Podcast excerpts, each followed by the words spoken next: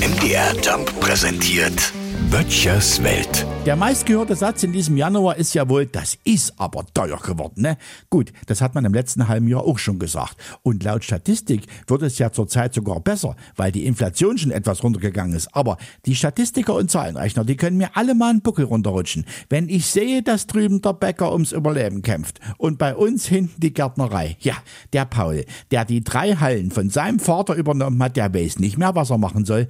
Der hat jetzt schon die beheizten Flächen reduziert und der musste den David entlassen. Gut, der ist bei der Stadt untergekommen, aber der Paul, der lebt ja von seinen Plastezelten, also von dem, was da drin wächst. Dabei spielt das derzeit milde Wetter ihm noch in die Hände.